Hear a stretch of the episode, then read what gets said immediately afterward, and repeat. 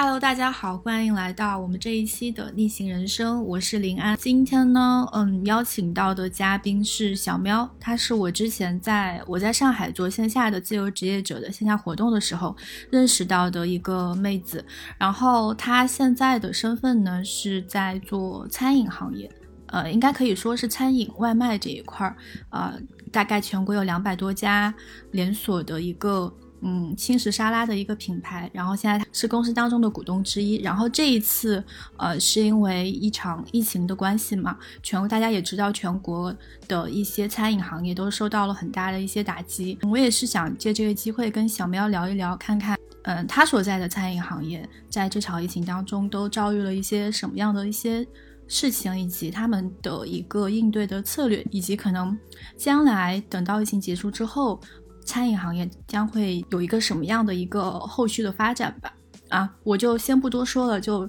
下面邀请我们今天的嘉宾小喵来做一下自己的一个简单的自我介绍吧。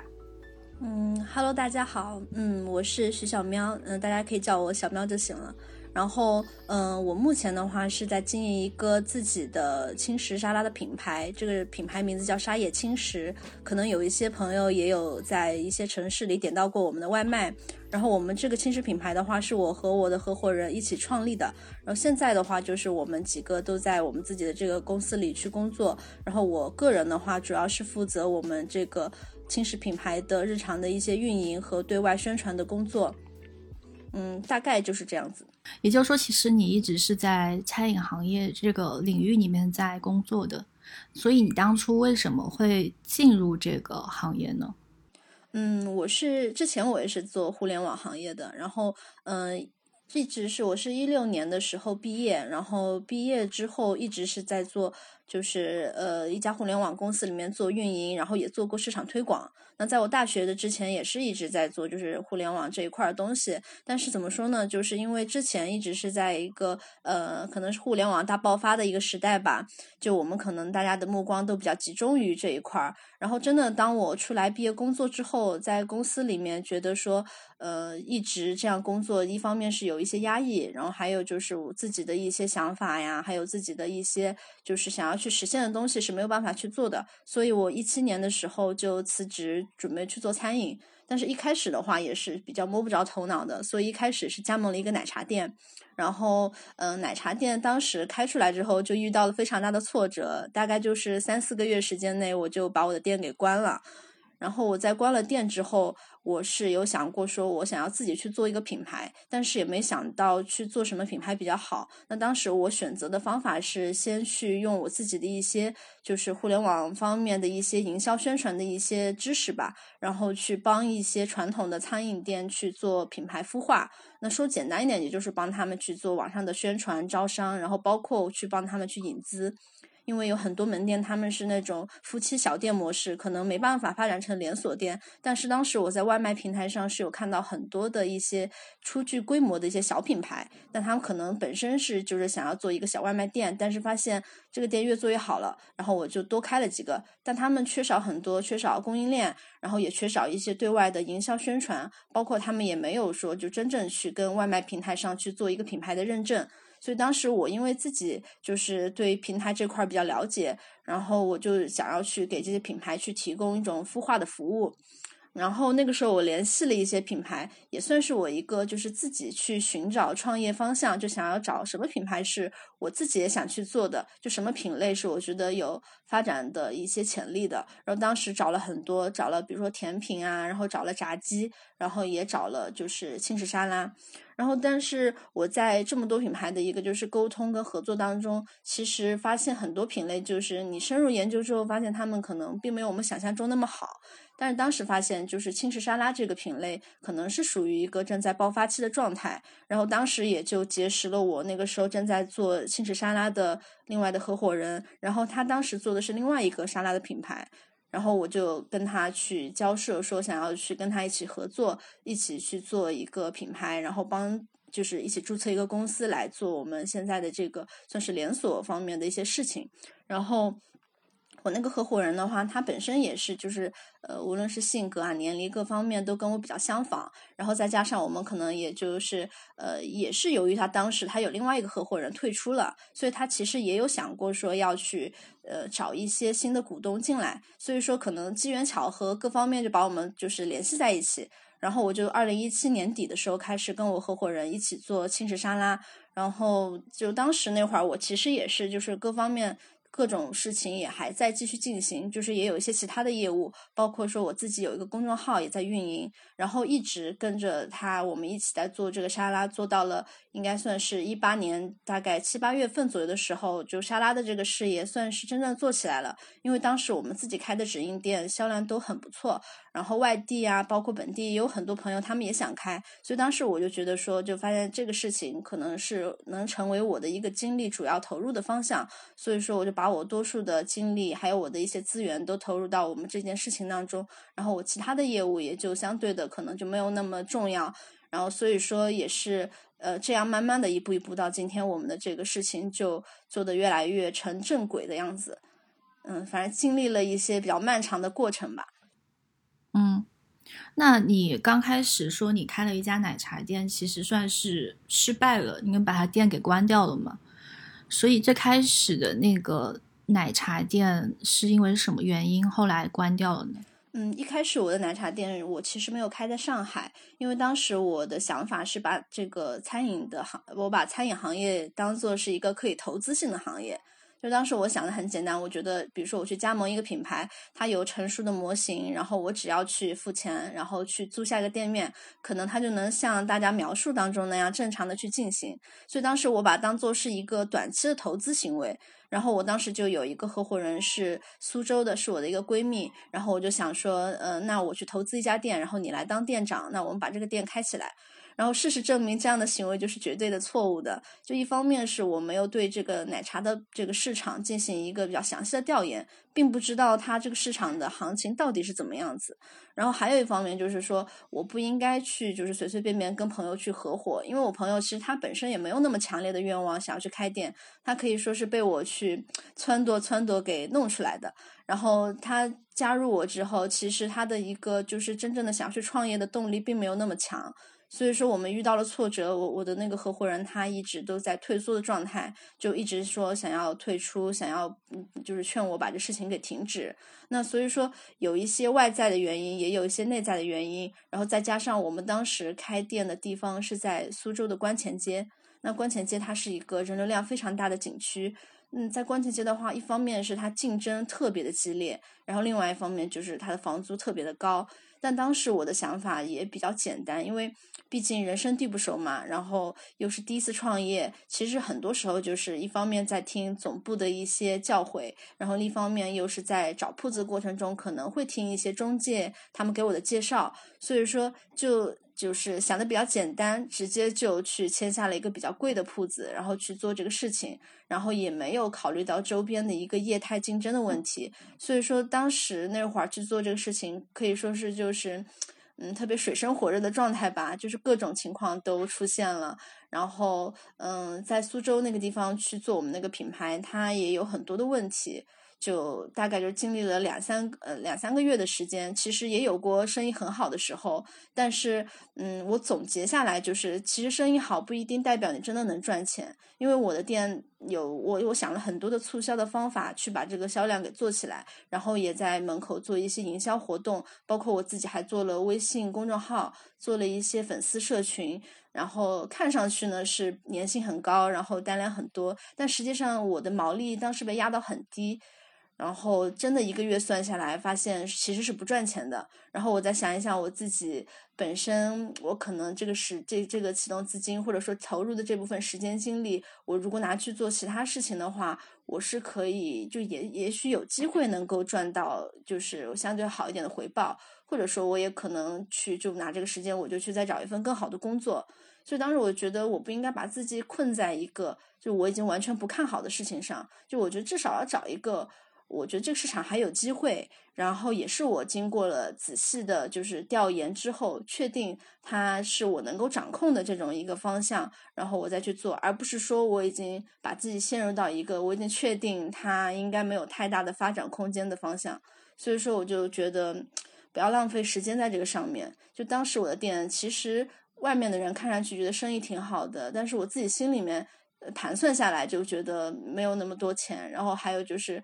嗯，到了冬天我卖的又是水果茶，那个水果茶的话，到冬天它的成本也在上涨，然后它的市场也在下滑，那我觉得就是肉眼可见的，未来几个月应该都不会赚钱了，所以说我就把店给关了，然后又出来找其他的事情做。嗯，大概总结一下，应该就是，其实我觉得就没有经过仔细的思考吧。然后没有去判断这个项目的市场前景，没有判断我们去选择这个铺子的一个性价比和周围的业态情况，然后包括内部的跟合伙人之间的一个选择，也是有很多问题，所以说导致了我的这个店，我就嗯很快的就算是失败了。嗯，你你这家店当初投入了多少就是启动资金在里面呢？嗯，其实一开始投入的大概有四十多万，四十五万左右。然后后来转让，转让就是一一方面有转让费，然后还有就是有那个收回的押金，大概全部加起来就收回了十几万。然后再加上我前几个月，其实因为前几个月至少也有赚那么一丁丁点钱，就我算了一下，就如果真的算呃收回了多少钱的话，大概收回了二十万不到，然后亏出去的部分就有二十五万左右。啊，那你后来这一次，嗯，对你第二次、二次创业再去跟别人合伙开店，你觉得他哪些经验对你后来是有一些帮助的吗？嗯，其实我觉得有非常多的经验，因为。嗯，我第二次的选择，一方面我选择了外卖，就是因为我在开奶茶店的时候，我就有注意到，就即使我的店它是一个以堂食为主的，依靠线下人流的这样的一个店，在天气进入比如说比较热或者说下雨的日子里，其实很多客户他就算就在你附近一百米内，他依然是点外卖的，而且就是在炎热天气下，很多客户他是懒得出来。所以说，我们的店做到后面一两个月的时候，其实外卖的份额大概就已经能占到占到一半以上。那像我们这样的一个景区的店都能做到外卖份额一半以上，那我觉得我们如果把这个房租中能够省出一部分，那这部分的话，我完全可以把它拿来做外卖的推广。那我可以把外卖做到极致。所以当时我就觉得，如果我要再做另一个项目的话，我就一定要去找一个以外卖为主的。而且我当时觉得我的店其实本身也可能可以有一些回转的机会，但是那个时候我手里已经没有那么多钱了，所以说我觉得在第二次投资的时候，我一定要给我自己手里能够掌握一些就是预留的资金，不要把所有的钱都能投进去。那如果是要达到这个条件的话，我就一定要让我的投资本金尽量的小。所以说，我觉得外卖店它特别符合我的要求，就是因为它可以做到就是。大家想象中的那种，可能就是一个档口，或者说一个小作坊，可能它没有好那么好的装修，然后它的房租也不会很贵。那这样我就把我的一个总投资的目标，希望是能够压到十万，或者说是十五万以内。那这样的话，其实对比我第一家店的总投资就会小特别多。但是我觉得在这样一个范围内，我是可以去承受它的失败的。嗯，了解。所以你的第二家就是你们现在的这家公司发展到现在的话，大概的一个规模和收益是什么样的呢？嗯嗯，当然我们这这个公司其实发展到现在，很多也受益于我合伙人他们之前已经有过成功的雏形。就他们之前其实在上海也是有开过，就是一个沙拉品牌。但是因为之前我们的那个沙拉品牌的话，一方面他们当时不太愿意去。把它做成加盟或者说是连锁的这种，就比较希望是能自己做。还有就是当时也是因为在商标上就是跟别人存在一点争议，所以说我们才决定注册新的品牌。然后我们当时也就是各自拿出了一部分资金去投入我们就是新的品牌的一些就是这种就是运营，但是呢一部分是有他们本身的一个经验的投入，然后我自己也是就说算是穷尽了我自己最后一点资金去投入这件事情，然后到现在的话，其实我们。嗯，整个营收增长比较大的应该是去年。就去年的话，我们的就是我们公司的一个嗯现金收入大概是有一千一百万左右。就是就是账面的营业额还是蛮不错的。然后我们的净利润的话，大概有大几百万这样子。嗯，所以你说你说刚才说的那个是全国规模的这样的一个收益吗？嗯，对。但因为我们很多店是属于那个连锁店，就属于加盟店嘛。然后我们自己的收益的话，主要一方面是我们自己直营店，然后另外就是可能是有加盟费，然后还有就是我们物流上的一些收益，然后也会有一些其他的，就是因为比如说我们后来还做了一些预包装食品，就是会有一些其他业务上的。那我们自己的直营店可能会占比多一些，因为我们自己在上海的直营店开的比较多，大概也有十几家这样子。然后物流上的话，就是就是给我们自己的店，包括给一些其他的。同品同品类的，就是沙拉或者说是西餐、日料这些店，我们有很多都是我们给他们送货，那也会有一些就是呃算是价差，能够给我们带来一些利润。哦，了解。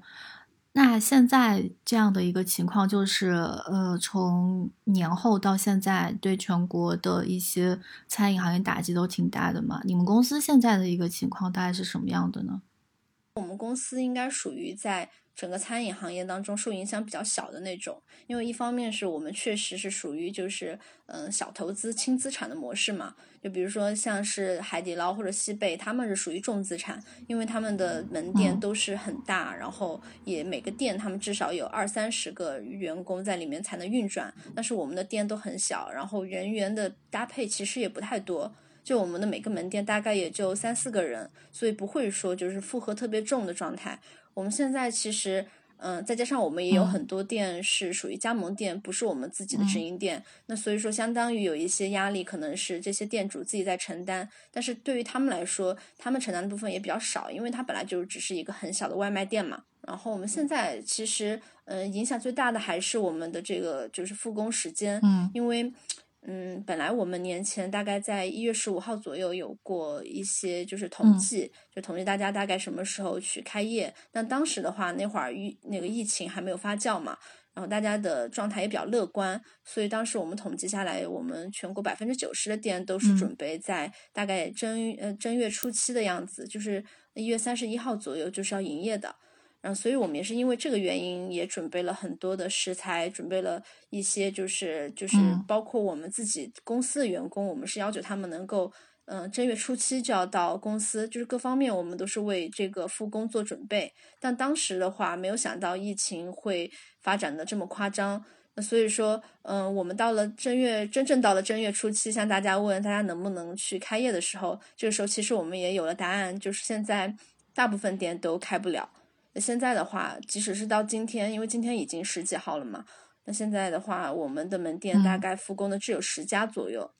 就是比例算是比较小了。但大部分都是由于可能，嗯，一方面是呃，可能老板在外地，他自己也没有回来，然后还有就是现在的员工都需要隔离十四天以上才能到门店里去上班，那所以说有各种各样的条件去阻碍他们去复工，那所以说。嗯，我们自己现在门店营业的很少，那我们仓库也有很多积压的库存，就这部分可能是给我们公司现在带来的压力比较大的。就是主要是在人员这一块儿，然后还有库存这一块儿，可能目前是存在一些压力。租金这一块儿，你们的压力大吗？嗯，租金这块儿其实还好，因为我们其实本身我们嗯，就说我们品牌跟很多。这个连锁的美食厨房，或者说是一些美食档口，他们我们是有一些合作，所以本身我们能拿到的就是他们的房租是比较低的，就一般可能只有同场地的六折七折这样子。所以其实我们很多铺子在上海的价格并不是很高，再加上它现在也有一些美食广场，其实是给我们提出了免租，就有免一个月或者说是免半个月，那对于我们来说也能够缓清一些压力。然后像其他的一些，嗯，外地的我们的店，其实我们一般都会建议他们选址的时候，房租尽量就低于四千块钱。就所以他们如果说一个月不开的话，如果他只是一个夫妻老婆店，可能嗯就没有外雇员工的话，那他只要承担房租的部分，那他这个损失也不会太大。所以其实，在疫情之下，餐饮行业打击最大的还是那些就是重资产投资的这样的一些大的中中型或大型店铺。线下这种直这种呃直营店、餐饮店之类的，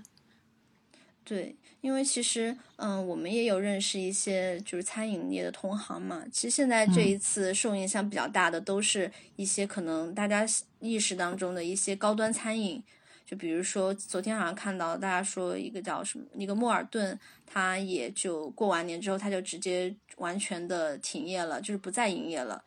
然后它本身是一个比较出名的一个牛扒店嘛，就是在。IFC 那边算是一个比较高端的餐饮，然后包括我们知道的一些，就是比如说我有一个朋友，他是嗯开类似于老盛兴这样的汤包馆，然后他现在每一天大概就要损失五六万的一个租金的费用，就是他因为开十几家嘛，然后租金是没有没有办法全部都免的，然后再加上他也有很多人员，算是就现在是属于闲赋在家的状态，他们可能也没有像是西贝这样的渠道，也许他能把员工借给。另一个大企业，但对于很多这样小店老板来说，其实他第一方面对员工的管控没有那么强，而且其实对于他们说，这个也是杯水车薪，因为他只有可能只有几十个人，那他也没有那么大的能力能去把他的员工全部调动到其他的企业，所以说，其实对于这种可能属于中型的，然后又是线下做这种嗯大店模式的，他们的压力会特别大。嗯，那但是你们像你们的自己的，你们在上海的店的话，是已经有几家已经开始正常的复工营业了，是吗？对我们上海的有几家已经开始营业了。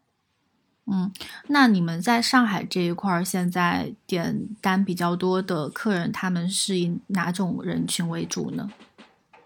嗯，现在比较多的都是从住宅，各种各样的住宅来的会比较多一些。前段时间本地人还蛮多的，因为都是送到一些可能是我们就是一些老小区里面，就都能看到地址这样子。我是看你朋友圈里面是说有一张图说你们开始复工了，第一单我看到是医院的一个订单，就是你们给医院送的订单多吗？现在给医院送的其实也挺多的。就呃，不过之前的话，因为订单比较少嘛，然后医院的就显得格外的多。因为之前的话，大概是在一月二十九号、三十号这样子，我们有一家店，它因为本身就是，呃，老板也是本地人，然后他们就闲着没什么事儿，就复工了，就在淡水路那边，就是在打浦桥那一圈，然后送到瑞金医院呀，送到徐汇的一些那种什么诊所之类的，就订单很多。然后，因为当时那会儿可能也是刚刚疫情的这个就是状况属于升级嘛，然后好多医院他们现他们也没有什么，就是可能呃不太方便去外面吃饭，然后就会点单点的蛮多的。嗯，那你们一般就是送给医院或者是呃就在这种特殊时期吧去送餐的话，有什么额外的一些措施吗？嗯，现在送给医院的餐的话，我们都是就是肯定会要求员工加量，然后也会往里面塞一些暖心小卡片什么的。然后到现在的话，其实呃，不过最近一些医院他们可能还是那种团餐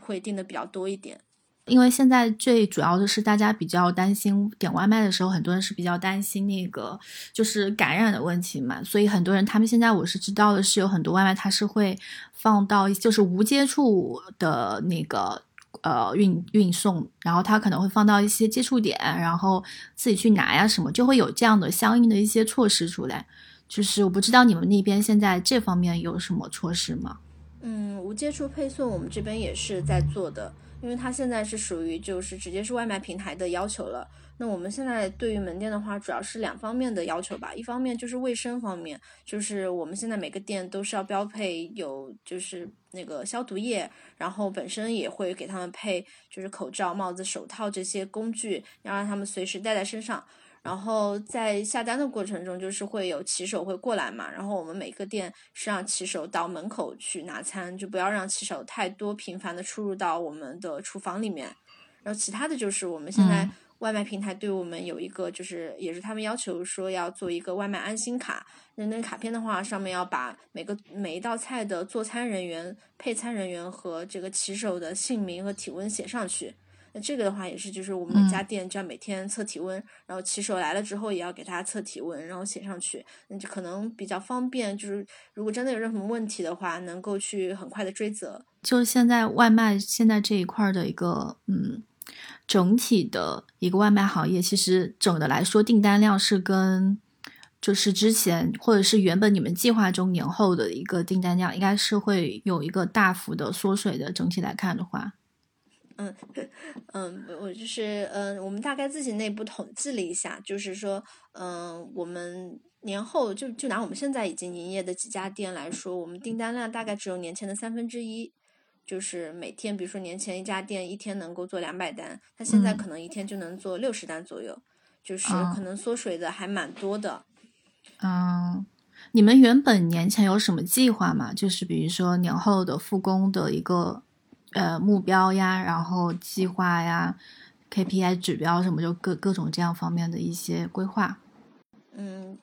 之前计划其实一方面是我们门店的，就是复工的时间，就是之前的话也是希望大家能够早点复工，所以说也有做一些年后推广的，就是我们自己内部有一个推广基金，是说如果年后大家都能在，比如大年初七、初八、初九这几天去营业的话，我们是会给一些就是这种，嗯，能够帮助他们去推广的一些资金，然后算是补贴吧。然后现在的话，因为大家复工的比较少嘛，然后我们现我们现在其实，嗯，也不敢，就是就是轻易让大家去复工，因为我们自己店开出来发现，就订单量也下滑比较多，就可能还没有到真正的完全复苏的时候，也会担心有一些就可能心理压力比较大的这种店主，他们会有点害怕，所以说我们现在是属于观望状态，就我们自己知道。就是我们今天有多少单，然后我们可能会把这个数字告诉他们，给他们做个参考，不会去强迫他们。就是比如说现在要早点开业，也最好劝他们是能够等到疫情已经再平息一些，然后再开业会比较好一些。那我们现在的话，其实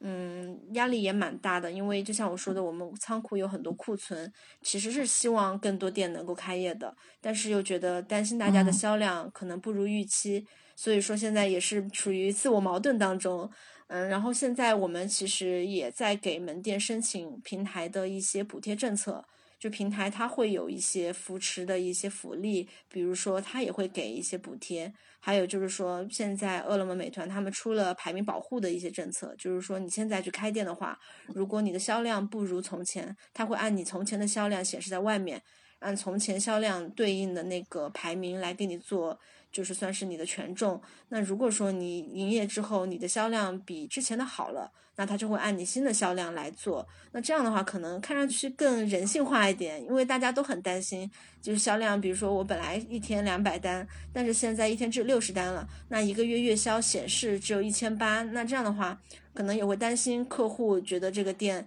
是不是做的不好。那所以说，现在平台有了这种扶持政策的话，相对的就能够打消一点他们的这种担心。所以说，我们可能会在，比如说下周，我们是有点想，就是鼓励一些上海的门店先营业的。嗯，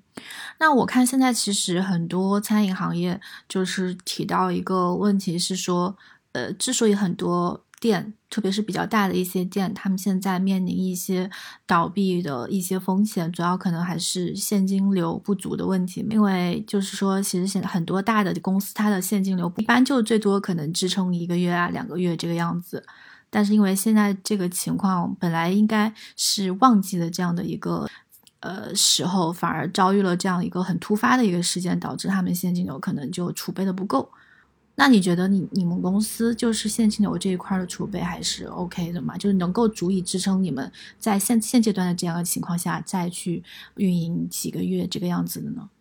嗯，其实我们公司的现金流应该还是属于就是比较好的状态。嗯，就是，但现在这个情况，它可能是属于一个行业整体的情况，因为其实很多大公司他们是想就是以扩张为目的的，就可能他有了很充足的现金之后，他会去再去开新店，然后再去培养新的员工，就他们的战略是以扩张为主要目的，所以说他们本身又是一种重资产的模式的话，就很容易。遭遇说，比如说我现在临时来一个这种突发性的大型事件，可能就会导致他账上比较紧张。那其实这件事情，我觉得，嗯，我以我们公司角度来看，就是轻资产模式，就是就是比较适合去推崇的。因为我们自己就拿我们自己来说，我们自己的。嗯，我们公司唯一的重资产就是我们的仓库，就是我们的买的大批量的一些食材。但是食材的话，它本身是有价值的，就它不会像一个店，我临时要脱手，可能是很难转让出去。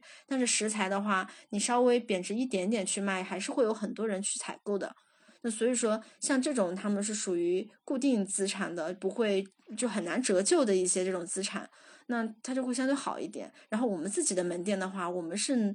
能做到尽量的轻资产，就是尽量轻资产。就是我们在找店的时候，也是房租能便宜一些就尽量便宜。我们一般都是把房租，比如说上海这边一万块钱算是一个就是比较上限的。然后我们每个店的人工，我们也是尽量限制在四个人以内。那这样情况就很难会因为一些这种突发性的事件去把我们直接把我们整个公司拖倒，就不太可能。所以其实我觉得，因为有很多同行都来跟我们去交流，说你们做的怎么样？那其实他们很多的问题就是在于他们的资产太重，全部都重在了门店，可能很多资金都投在了装修上，投在了门店的转让费里，却没有说投在了，比如说我是可以随时拿去变卖的一些食材里面。那像这样情况的话，他们就很难去，就是抗风险会比较差吧。所以说，嗯，就反正我们自己公司目前就是觉得轻资产这条路还是蛮对的。我们之后也会就是嗯尽量去做，就是不要有太多的一些这种大投入的门店在自己公司，我们还是会尽量走这种小门店的形式。然后其他的就是，我觉得也不能盲目的去投入扩张。就比如说，我觉得什么项目好，我就花很多钱去投，我觉得这也是没有必要的。然后再更多一些的话，我觉得就是每个门店它的就是一个嗯人员结构，嗯，就是我们自己的话，就是希望人员结构能有一个几个人的上限。不要说一直去把人员不断的增加。那如果他们能像我们一样，就是比如说每个店就是四个人的封顶了，那可能就不会有这么大的问题。嗯，因为确实人力成本也是很多店面临倒闭很重要的一部分嘛，就是特别是一些大店，因为这些人有些店还给他缴五险一金什么的，然后还要给他继续去发工资，即使是说在不上班的这样一段时间里面，闭店的这段时间里面。你们就是店里面的，就比如说没有复工、没有办法复工的那些员工，你们是怎么去，就是工资这一块是怎么处理的呢？嗯，我们现在的话就是分成我们的门店员工和公司员工。就是比如说门店员工的话，他有很多可能是不能来上班的，这样，因为我们本身门店我们也是按照底薪加提成这样的制度，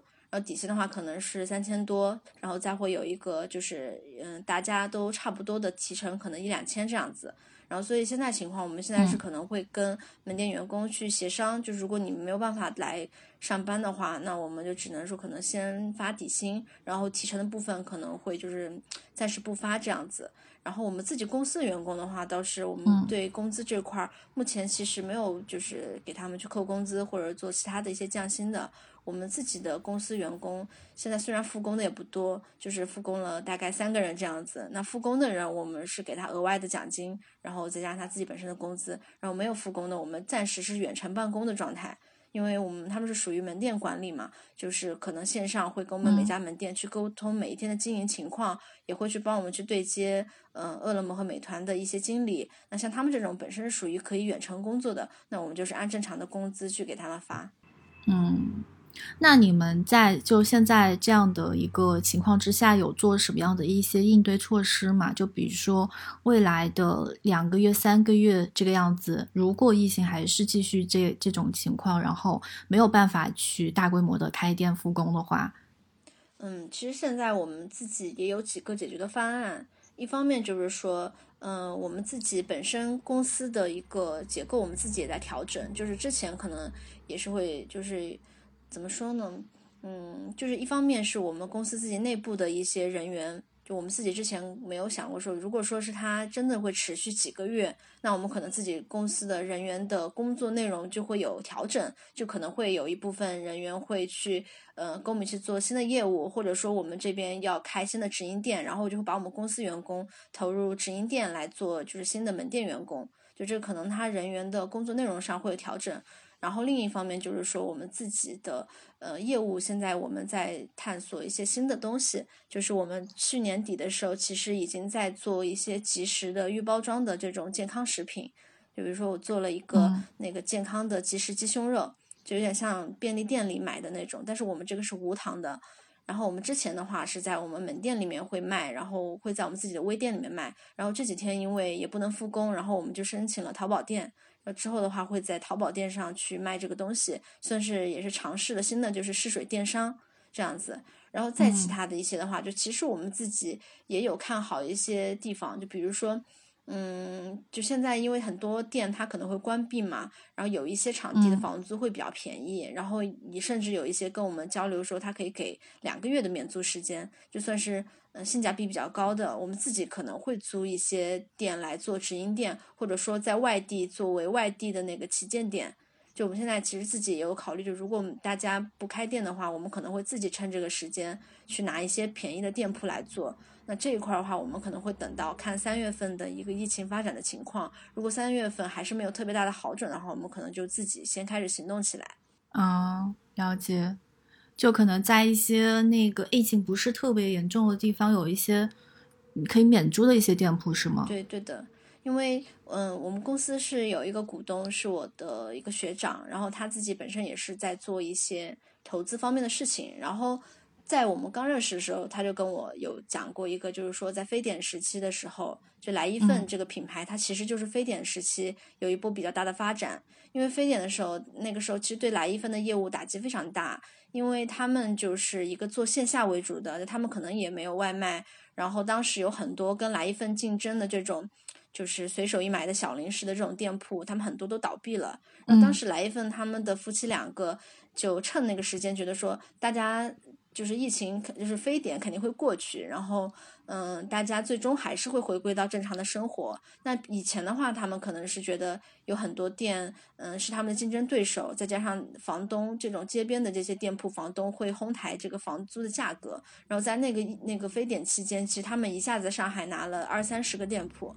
然后都是以非常低廉的价格，再加上当时他们有很多招来的员工都是之前他们的竞争对手，由于店倒闭了，然后有很多员工可能没有暂时没有工作去做，所以说才就是找工作嘛，然后又找到了来一份这边。然后当时在非典过了之后，其实来一份就直接占领了整个上海的市场，就他们就觉得这一波我做的非常值。然后通过那一次的一个，就是可能大家心里觉得是。嗯，是一个非常大的打击，但是来一份却在那个时候挺过来。虽然说他在开在非典期间去开店，其实也是每个月都有亏损，但是当非典过去之后，其实他就已经成了上海就是占领这个市场份额最多的一个品牌。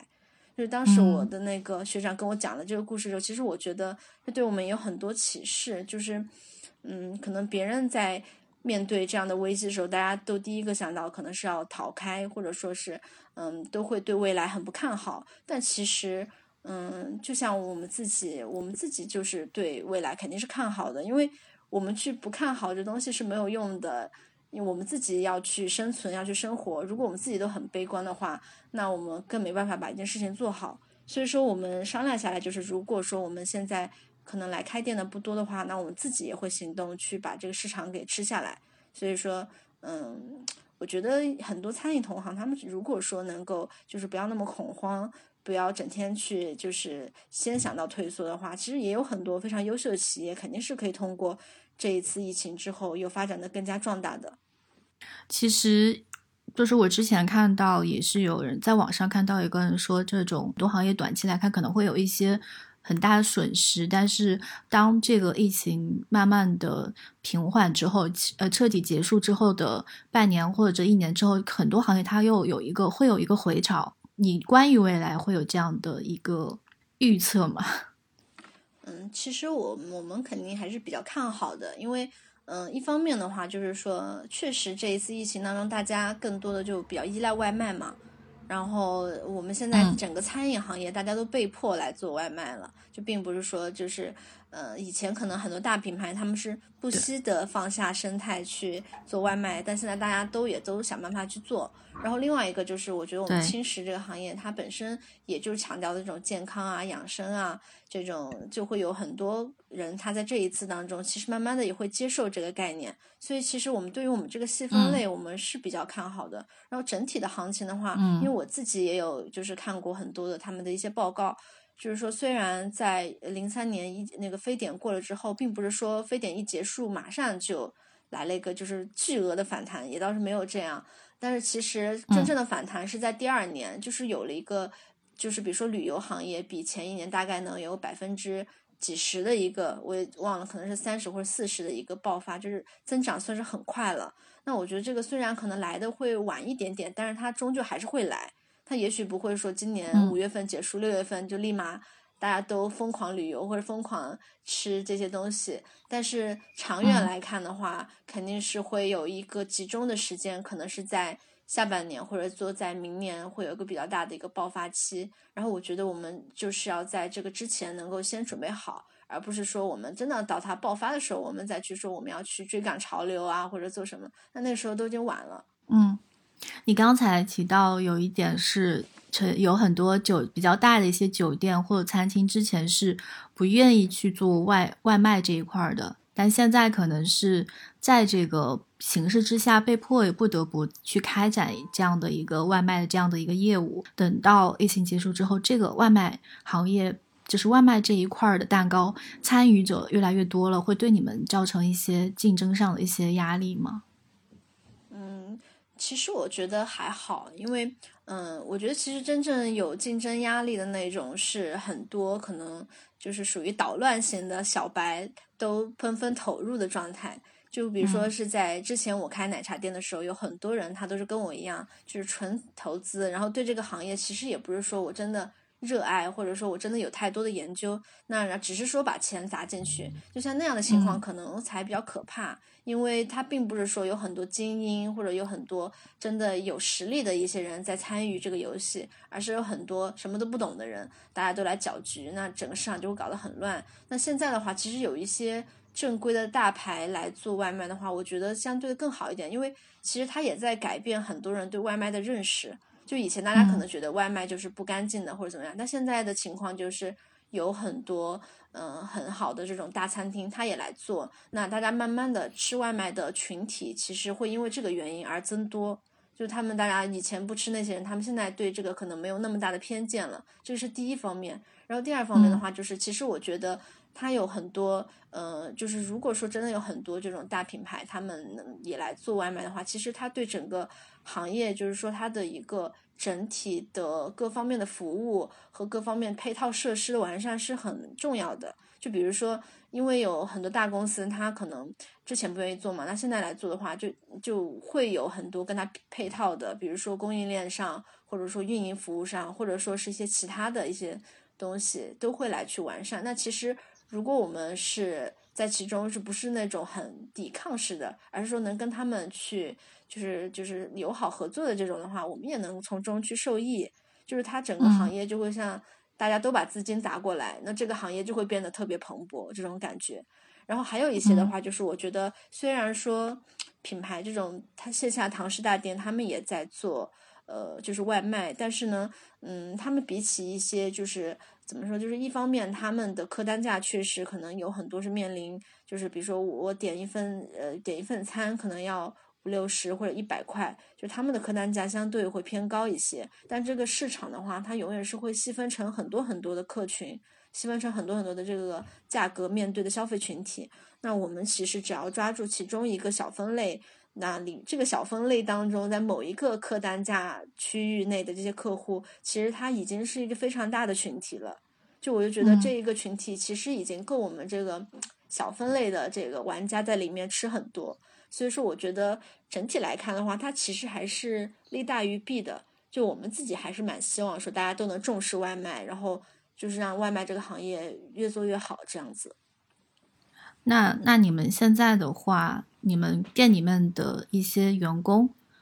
就是已经复工或者是没有复工的一些员工，大家平时你们聊天，大家状态现在是怎么样的呢？就嗯，会很焦虑或者是担心将来的发展啊这些吗？嗯，我们自己公司的员工其实还好。我们现在可能稍微有一些焦虑的是，有一些分店的一些老板，就比如说是，嗯，因为有一些城市它可能管控的比较严格，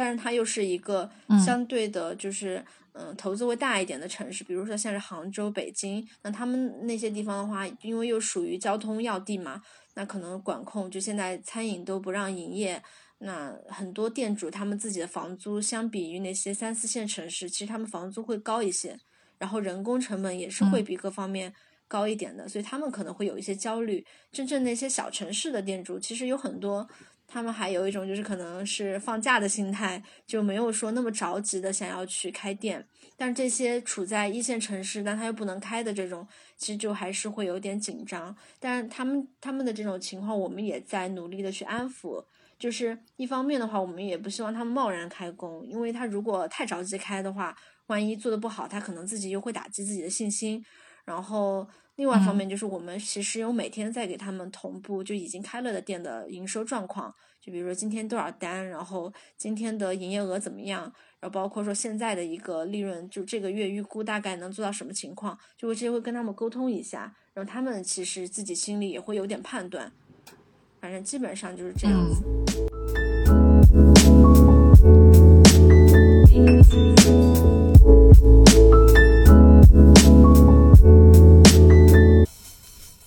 我感觉就是整体听下来，就这一次，呃，疫情，就是你包括你们公司的整体的情况，好像比我在网上获知的大部分的餐饮行业的一些情况来看是要好，对吧？就是而且我觉得你的现在的心态其实也还。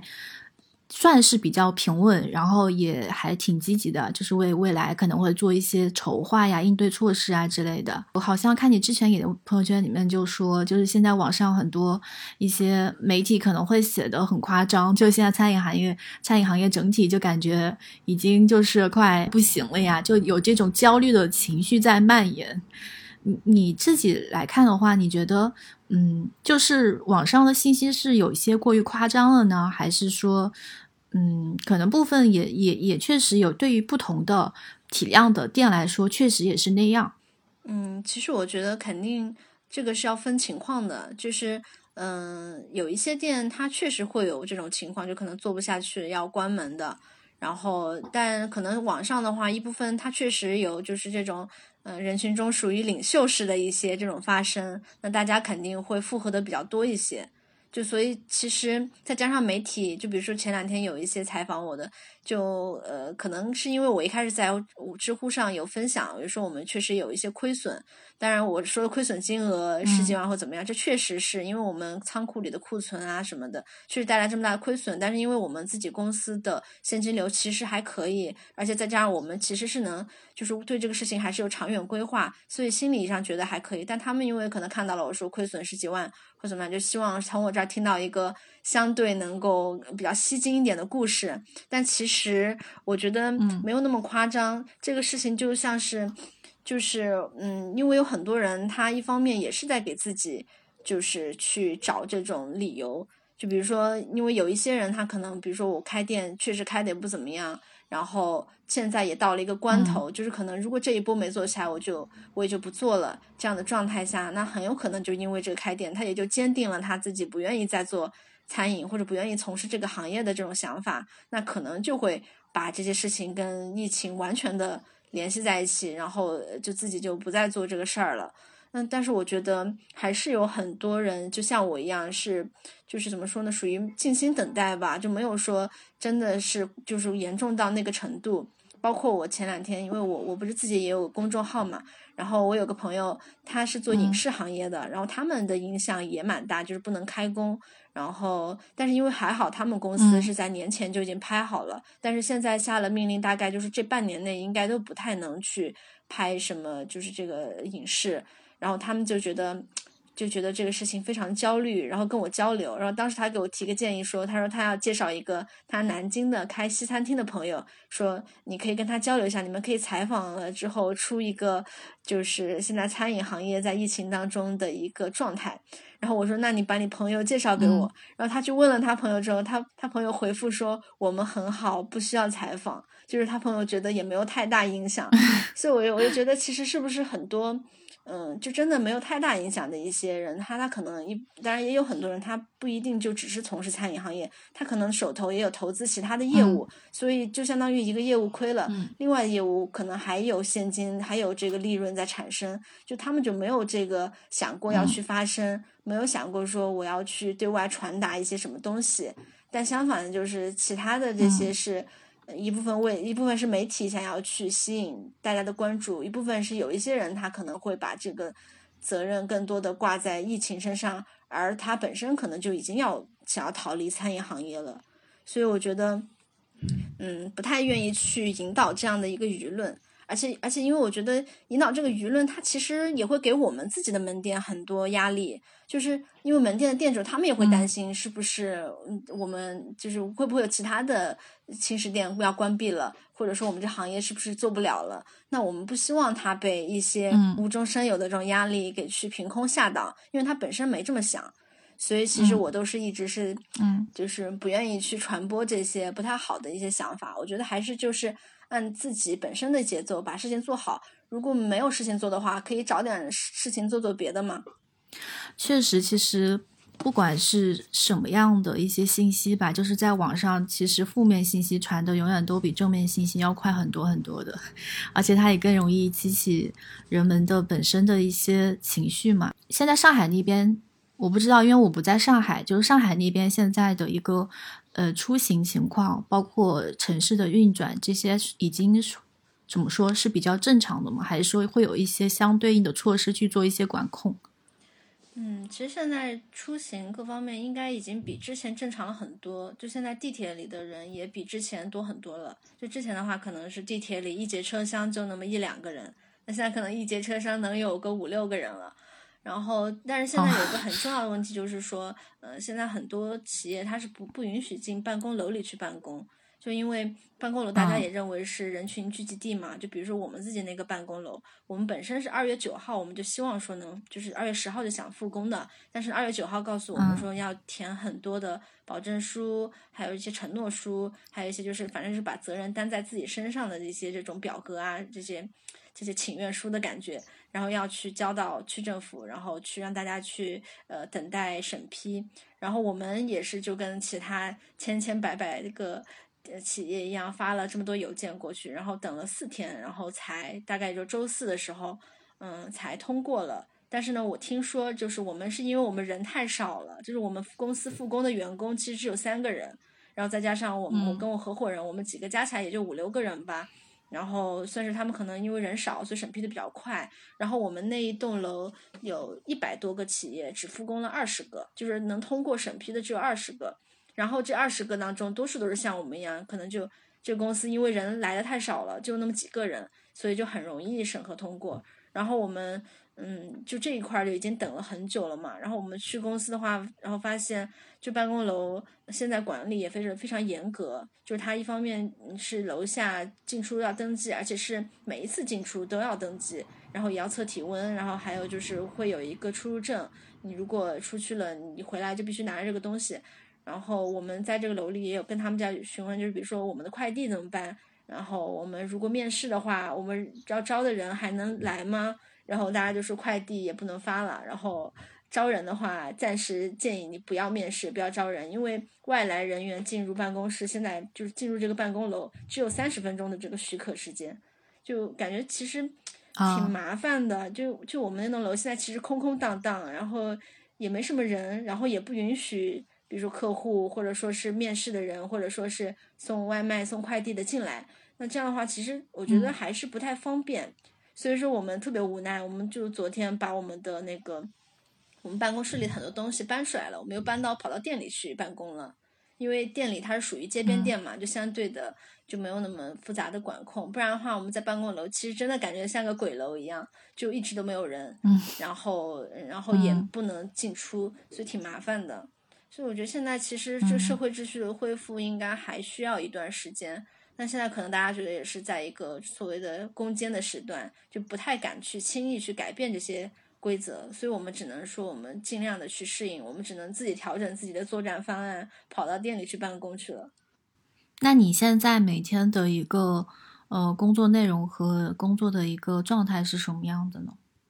嗯，现在的话，因为我们的门店其实复工的也不太多嘛，所以我们现在相对的还是比较轻松，就没有太多的事情要做。就我们现在我跟我合伙人分工，因为我自己是负责我们品牌的这个宣传和一些对外的这些事情，然后我自己的话，其实这段时间在家办公会多一点，就可能去店里每天就去一次，然后我合伙人他们在店里会比较多一点，就是包括盘货呀、跟仓库对账，然后跟我们的那个饿了么和美团的平台经理去交流，然后去问政策，然后包括跟每家门店去。就是就是去沟通今天的一个状况，就他们的工作是这些，然后我的工作的话，其实主要还是我们的一些宣传，因为正好最近也没什么事儿，然后我们自己就是把我们各个媒体上的，包括什么知乎啊、公众号，还有包括小红书，就很多媒体上的我们品牌相关的一些东西，都一直是我在运营。就我就每天早上起来，然后先在家做早饭，然后会可能在家里会健身一会儿，然后之后就开始工作，一直工作到大概下午。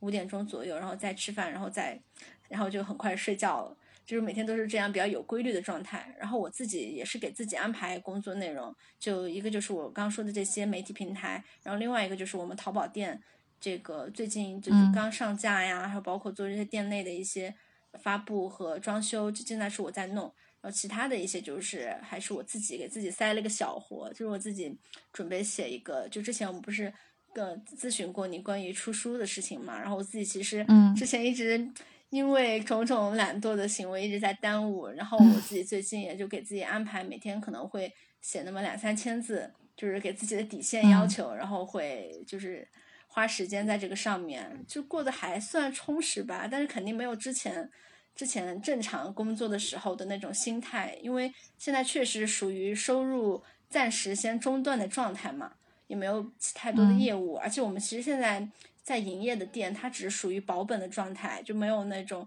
之前可能是属于盈利，然后嗯，我们还能够分红。但现在的话，是我们营业的店，它最近是保本状态，还没有能够达到产生利润。然后我们自己也现在没有其他的，包括我们的仓库现在也是有亏损，所以说我们暂时也不会有很多收入，所以这段时间就是属于。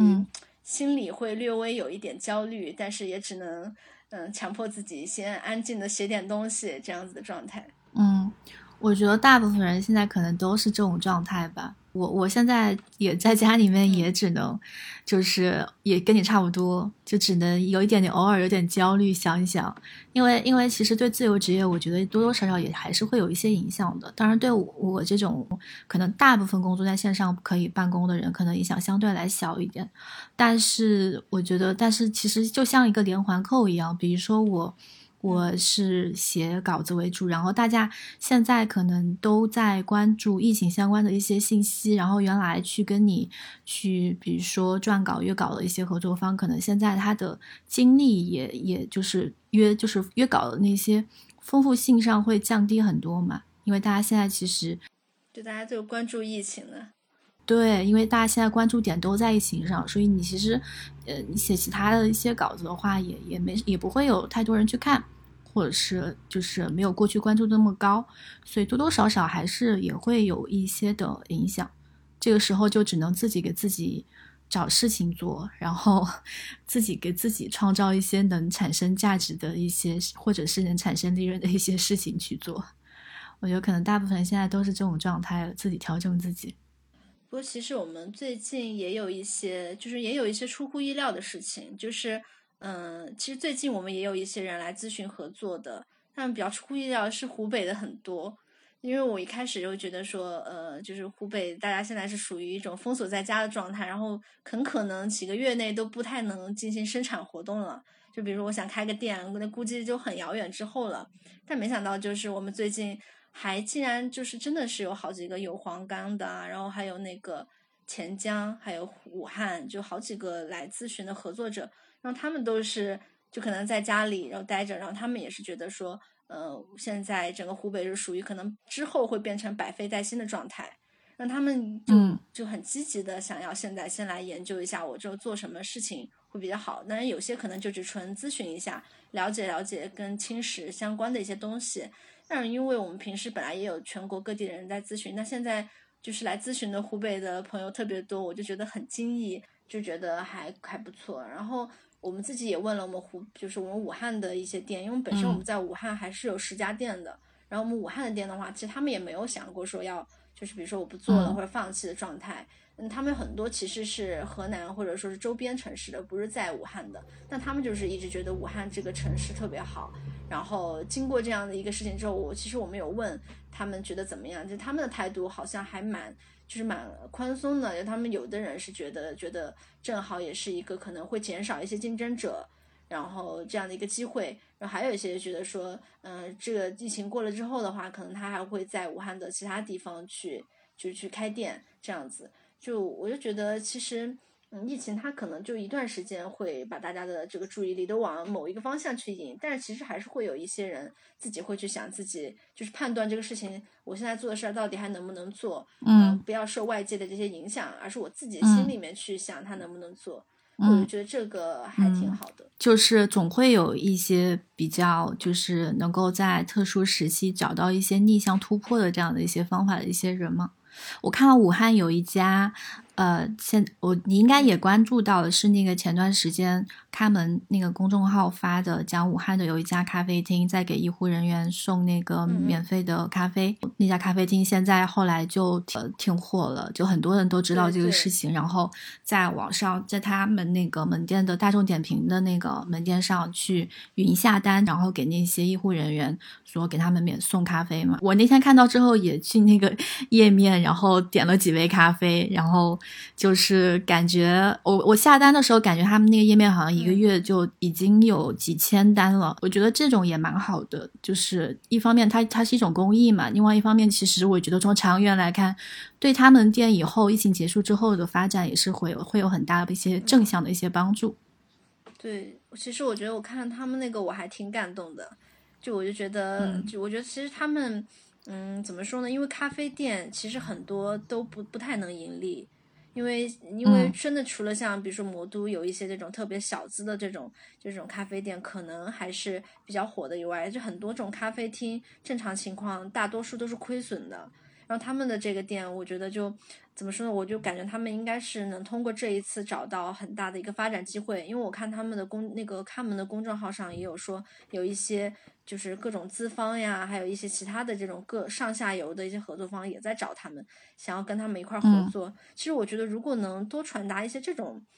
就这方面的一这种一些呃这种影响的话，我觉得就会对整个行业是一个比较好的事情。就我，所以我不太喜欢看那些去讲疫情当中大家怎么悲惨的，这个行业怎么悲伤、怎么千疮百孔的这些文章，我就不太爱看。我就比较喜欢看这种能够。真正的就是告诉大家，这个事情只要你做了，其实还是会有很大的帮助的。就我就觉得这个对我们是一种鼓舞。而且其实我们武汉，本来我们武汉也有一家店，也是就是大概二十，呃六号还是二十二十二十六号还是二十七号的时候，也营业了几天，然后也给医院送了单。不过因为那家店它确实是一个特别小、特别小小店，就是夫妻店嘛。然后营业到后面就是呃，大家集体要关闭，然后他们可能本身也没有那个咖啡店那么大的产量，就他们就一个夫妻小店，两个人也做不了那么多单的，所以说也就只能是进稍微进一下那几单的心意，然后后来就呃就被关了，这样子就暂时是先停关歇业状态。那其实他们也是跟我说，就他们也很想去帮助这些，就能够呃给医生去送餐，他们觉得很光荣。然后，不过也是因为后来这个确实也产生不了太大的一个这种生产量，所以就先关了。嗯，对，就是一些疫情之下的逆行者嘛。就我之前也有看说，其实大家对这次疫情对餐饮行业最担心的很多人，就做餐饮的这个行业的很多人，他最担心的不是说。亏了多少钱或者怎么样，而是最担心这个这场疫情会让很多人打击了很多人对餐饮行业的热情还有信心，就怕他们就从此就觉得啊，那我是不是就不要再做这个行业了，或者是对这个行业的未来就持一种很悲观的这样的一种情绪。嗯，其实我觉得，嗯。这个行业，餐饮这个行业肯定是不会就这么完了的，因为它本身算是一种民生的行业嘛，就肯定吃饭这件事情还是要持续进行下去。只不过说这个行业它可能现在确实受创比较严重，但是我觉得无论怎么说，它餐饮还是一个相对比较就是就是适合普通人去入行的一个这样的行业，因为它确实门槛不是很高。因为之前我有一些朋友，他们可能做其他的一些，比如说像是做酒店或者做民宿，就听上去可能没有投资太多，但其实他需要的资金成本还是比普通人就是能够提供出来的这些资金会高出很多。比如说我有个朋友，他是之前我在去年底跟他一起参加一个小镇青年说的演讲活动，然后他也是嘉宾，然后他在上海开了一个民宿。呃，不，不是一个民宿，他在上海开了几栋民宿，然后他们是那种像别墅一样的，然后里面很多房间，然后他们一栋的一个装修跟拿房的成本一次性要投入三十万，就资金很大。然后他一个月本身，他告诉我，他们因为前期也要做口碑，要去做推广，而且前期他要把价格先放低一点点，能够让很多人去住，所以他们之前那会儿这么大的一个。就是别墅一个月的净利润也就只有两万块钱，就其实它这个回本周期也还蛮长的，所以我就感觉很多行业，大家如果真的其实想很多，你觉得比如这个行业餐饮不行了，然后我再转去做其他的，就会发现其实其他的很多行业他们的门槛其实很高，并不是说普通人能够做出来的那样，而而餐饮的话，它是一个本身属于一个民生的嘛，所以它短期内其实还是一个就是回调会比较快速。就响应会比较快一点的，而其他的那些可能你还需要一个月两个月，就算疫情结束了之后，大家也不会那么着急的要去享受。但是餐饮的饭肯定是每天都得吃的。其实前段时间一直挺挺担心，比如说我们的疫情结束之后，其实很多行业可能就是整个包括整个中国的经济会有一个倒退的这样的一个趋势，或者是你看现在其实有很多。呃，一些大的企业已经去面临说裁员的这样的一些情况了，那就有很有可能会到时候会有一波失业潮，就挺担心这个事情发生的。然后就是像一个连环扣一样。我觉得这个可能还是难以避免的，而且我觉得物价非常有可能就接下来这几个月会涨得很快，因为我们其实一月份的时候，我们也看过那个什么统计局统计的数据，就食品类的在一月份普遍涨了百分之二十左右，就其实已经涨过一波物价了。然后最近二月份的统计还没有出来，但是我觉得可能会涨更多。再加上我们其实就像我们仓库，我们前段时间刚开的时候，其实物价涨得很夸张，就我们一些蔬菜。因为它有的是从产地，之前是从产地发过来的。那产地因为现在跟我们已经存在交通上的阻隔，就是它很多场地现在就不能你直接运输出去了。然后很多菜可能他们烂在地里了，就算在地里好好的，它也运不出去。那我们也拿不到。我们从现有的市场上去采购的话，价格就会涨得很夸张。就之前最夸张的一些蔬菜，可能涨了有春节的三倍这么多。嗯，所以其实我觉得这个疫情如果它一直这样持续，其实最终。就受苦的还是多数就普通人，因为就像我们现在去超市里抢的最快的就是泡面。就我现在去家乐福逛，无论是早上或者晚上，我就发现泡面就是一秒钟进去，看到大家就在那拿，然后就没了。但是其实你现在真的要去做饭的话，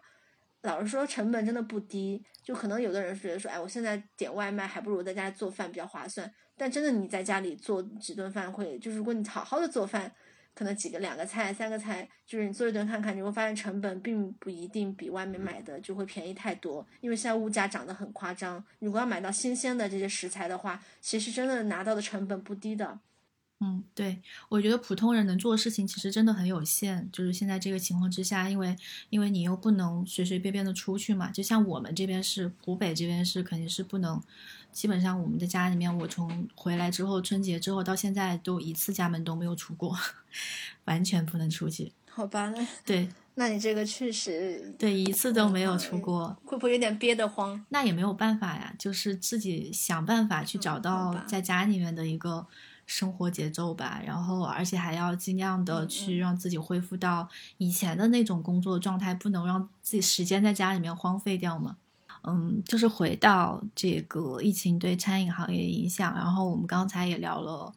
方方面面吧，从你们公司的情况来看，然后到同行的一些情况，整个行业的一些情况，都聊了很多。那最后，你对那些将来想从事餐饮行业，以及现在在餐饮行业这个一线奋斗这样的一些呃同行们，你觉得你有什么可以给他们的一些，就是面对疫情的这个危机的一些个人的建议吗？嗯，其实我觉得，如果已经是在做餐饮行业的，嗯，他们在疫情之下的话，可能更多还是就需要把一些就是本身盈利情况不太好的，可能会造成负债的一些业务需要砍掉。就比如说像我们也可能会有，比如某家直营店是亏的，那其他直营店可能是赚的，那我们可能会把亏的店就直接一次性的就会关掉了，因为我们在这个情况下只能去尽量把自己的一个现金状况。做成比较好，不能在这个时候再给自己增加一些额外的负担。那另外的话就是说，我其实我觉得在这样的状况下，就是如果是本身他是做堂食店的，他应该这块儿去把外卖做成一个主要去研究和突破的方向，我觉得就会比较好。因为很明显，未来的一段时间内，外卖都会是一个就是算是爆发的主力吧。就算之后堂食恢复了，恢复的人流也不会那么多，所以他这外卖现在去。就算是临时抱佛脚的去学一下，都是很有可能就是给他未来很长一段时间有比较大的一个帮助作用。然后其他的一些就是我觉得，嗯，还更多就是说，可能还是要把精力花在打磨自己的产品上会比较好。因为确实这次疫情过了之后，肯定人们是会更注重健康的。他这个健康也不是说他一定要吃沙拉或者吃轻食，而是就是你的。呃，食材里也会需要最好能体现有往这种健康或者说标品的方向去转换，那所以可能是要把一些菜单里的一些不好的东西给去掉，然后慢慢的给大家感觉到这个东西有在往高端，有在往一些这种健康的方向去做的一些这种趋势。那所以这段时间在自己可以在一些呃有空的时候可以去打磨一下自己的产品，或者也可以做一做自己品牌的一些营销宣传。这我觉得都是对这些已经在营业的这种餐饮的同行，可能对他们稍微有一点点帮助的一些想法吧。然后其他的就是说，嗯，如果是没有入行的，其实我觉得没有入行的话，可能就还是在方向的选择上。现在来看的话，就是说新手还是不能做这种面积比较大的堂食店。而是更多可能选择像我们像我们选择的这种小的外卖店，那它这个的投资成本会小一点，然后抗风险能力更强一点。然后在选品上的话，其实我觉得以后这种外卖店的话，它的这种标品越来越多。就因为以前就有像是料理包啊这种，但其实现在它已经不只是把一个调料包给变成统一的这种模式了，而且它很多从它这个产品的包装的拿出来那会儿开始，它很多东西就是像你在家里做一些。直接把食材分好的这种，就是你你可以直接拿回家就可以直接做菜的这种这种方向的这种类似的一些标品，所以现在很多都把厨房往更前的方向去前置。就比如说我们吃的一现在有一些在做炖品的，他们都是可能连上这个包装里面的所有的东西，它其实都是已经在中央厨房做好了。他拿到堂食的地，拿到他店里来，可能就是做一下加加热。回温，或者说再做一些其他的加工，但是它这一步的话，用到的人工是很少的，然后更多的一些就是它的店里的成本也就被降下来了。有可能未来的这种外卖店的人工可能会降到更低，就比如说两个人就能开一个外卖店。所以其实我觉得大家在选品的时候，就尽量去避开一些这种，比如说我真的是需要厨艺，需要一点点精雕细琢做出来的这种东西，我觉得这个就是不太适合新手去尝试的，而是要做一些那种可以复制的。可以去把用一个中央厨房做好了，然后给所有店去送的这种品类，我觉得就会比较好一些，就是能够帮助他们更好的去规避这些风险，而且成本也能降低很多。其他的应该也就没有什么。其实我觉得，呃，如果说真的要选择城市的话，像一些，嗯，就是这种疫情比较重的那种城市，在未来可能也会有更多的一些机会，因为确实之后可能是百废待兴的状态的。嗯嗯，非常详细了。觉得最重要的还是让大家做，不管是餐饮行业也好，还是不同的行业也好，就对这样一次暂时的打击，不要就是被打击的一蹶不振吧。长远来看的话，还是对未来抱有一点信心和希望。然后，嗯，在疫情期间，尽可能就配合你的社区或者是你城市的一些一些政策，能做好自己，保护好自己，少给别人去添一些麻烦，就是已经是我们能做普通人做到的最大的一个帮助了。然后力所能及的去去帮助一一些身边需要帮助的一些人。疫情期间，也许我知道，也许很多人心理压力很大，然后情绪很糟糕，或者是每天都在网上看到了很多。非常负面的信息导致自己没有办法投入到自己正常的生活和工作当中去的话，给大家一些建议，还是还是减少一些无止境的去在网上刷网络信息的这样的一些时间吧。可以把它缩短到，比如说固定的时间，每天就看两到三次，然后其他时间自己该做什么事情，还是踏踏实实做自己的事情就好了。这个是我给大家的一些最后的一点小建议吧。嗯，然后我们今天的节目差不多，呃，就到这里了。如果你是不同的行业，然后你在疫情期间也面临了一些，呃，比如说特殊的一些影响，或者是你对于你们这个行业如何度过疫情有一些比较好的一些建议的话，也欢迎大家在后面去留言给我，或者说如果你想成为下一期的。对谈嘉宾的话，也欢迎留言给我，或者是给我发邮件。好，今天的节目就是这样了，我们跟大家最后说一声再见吧。嗯，好，拜拜，拜拜。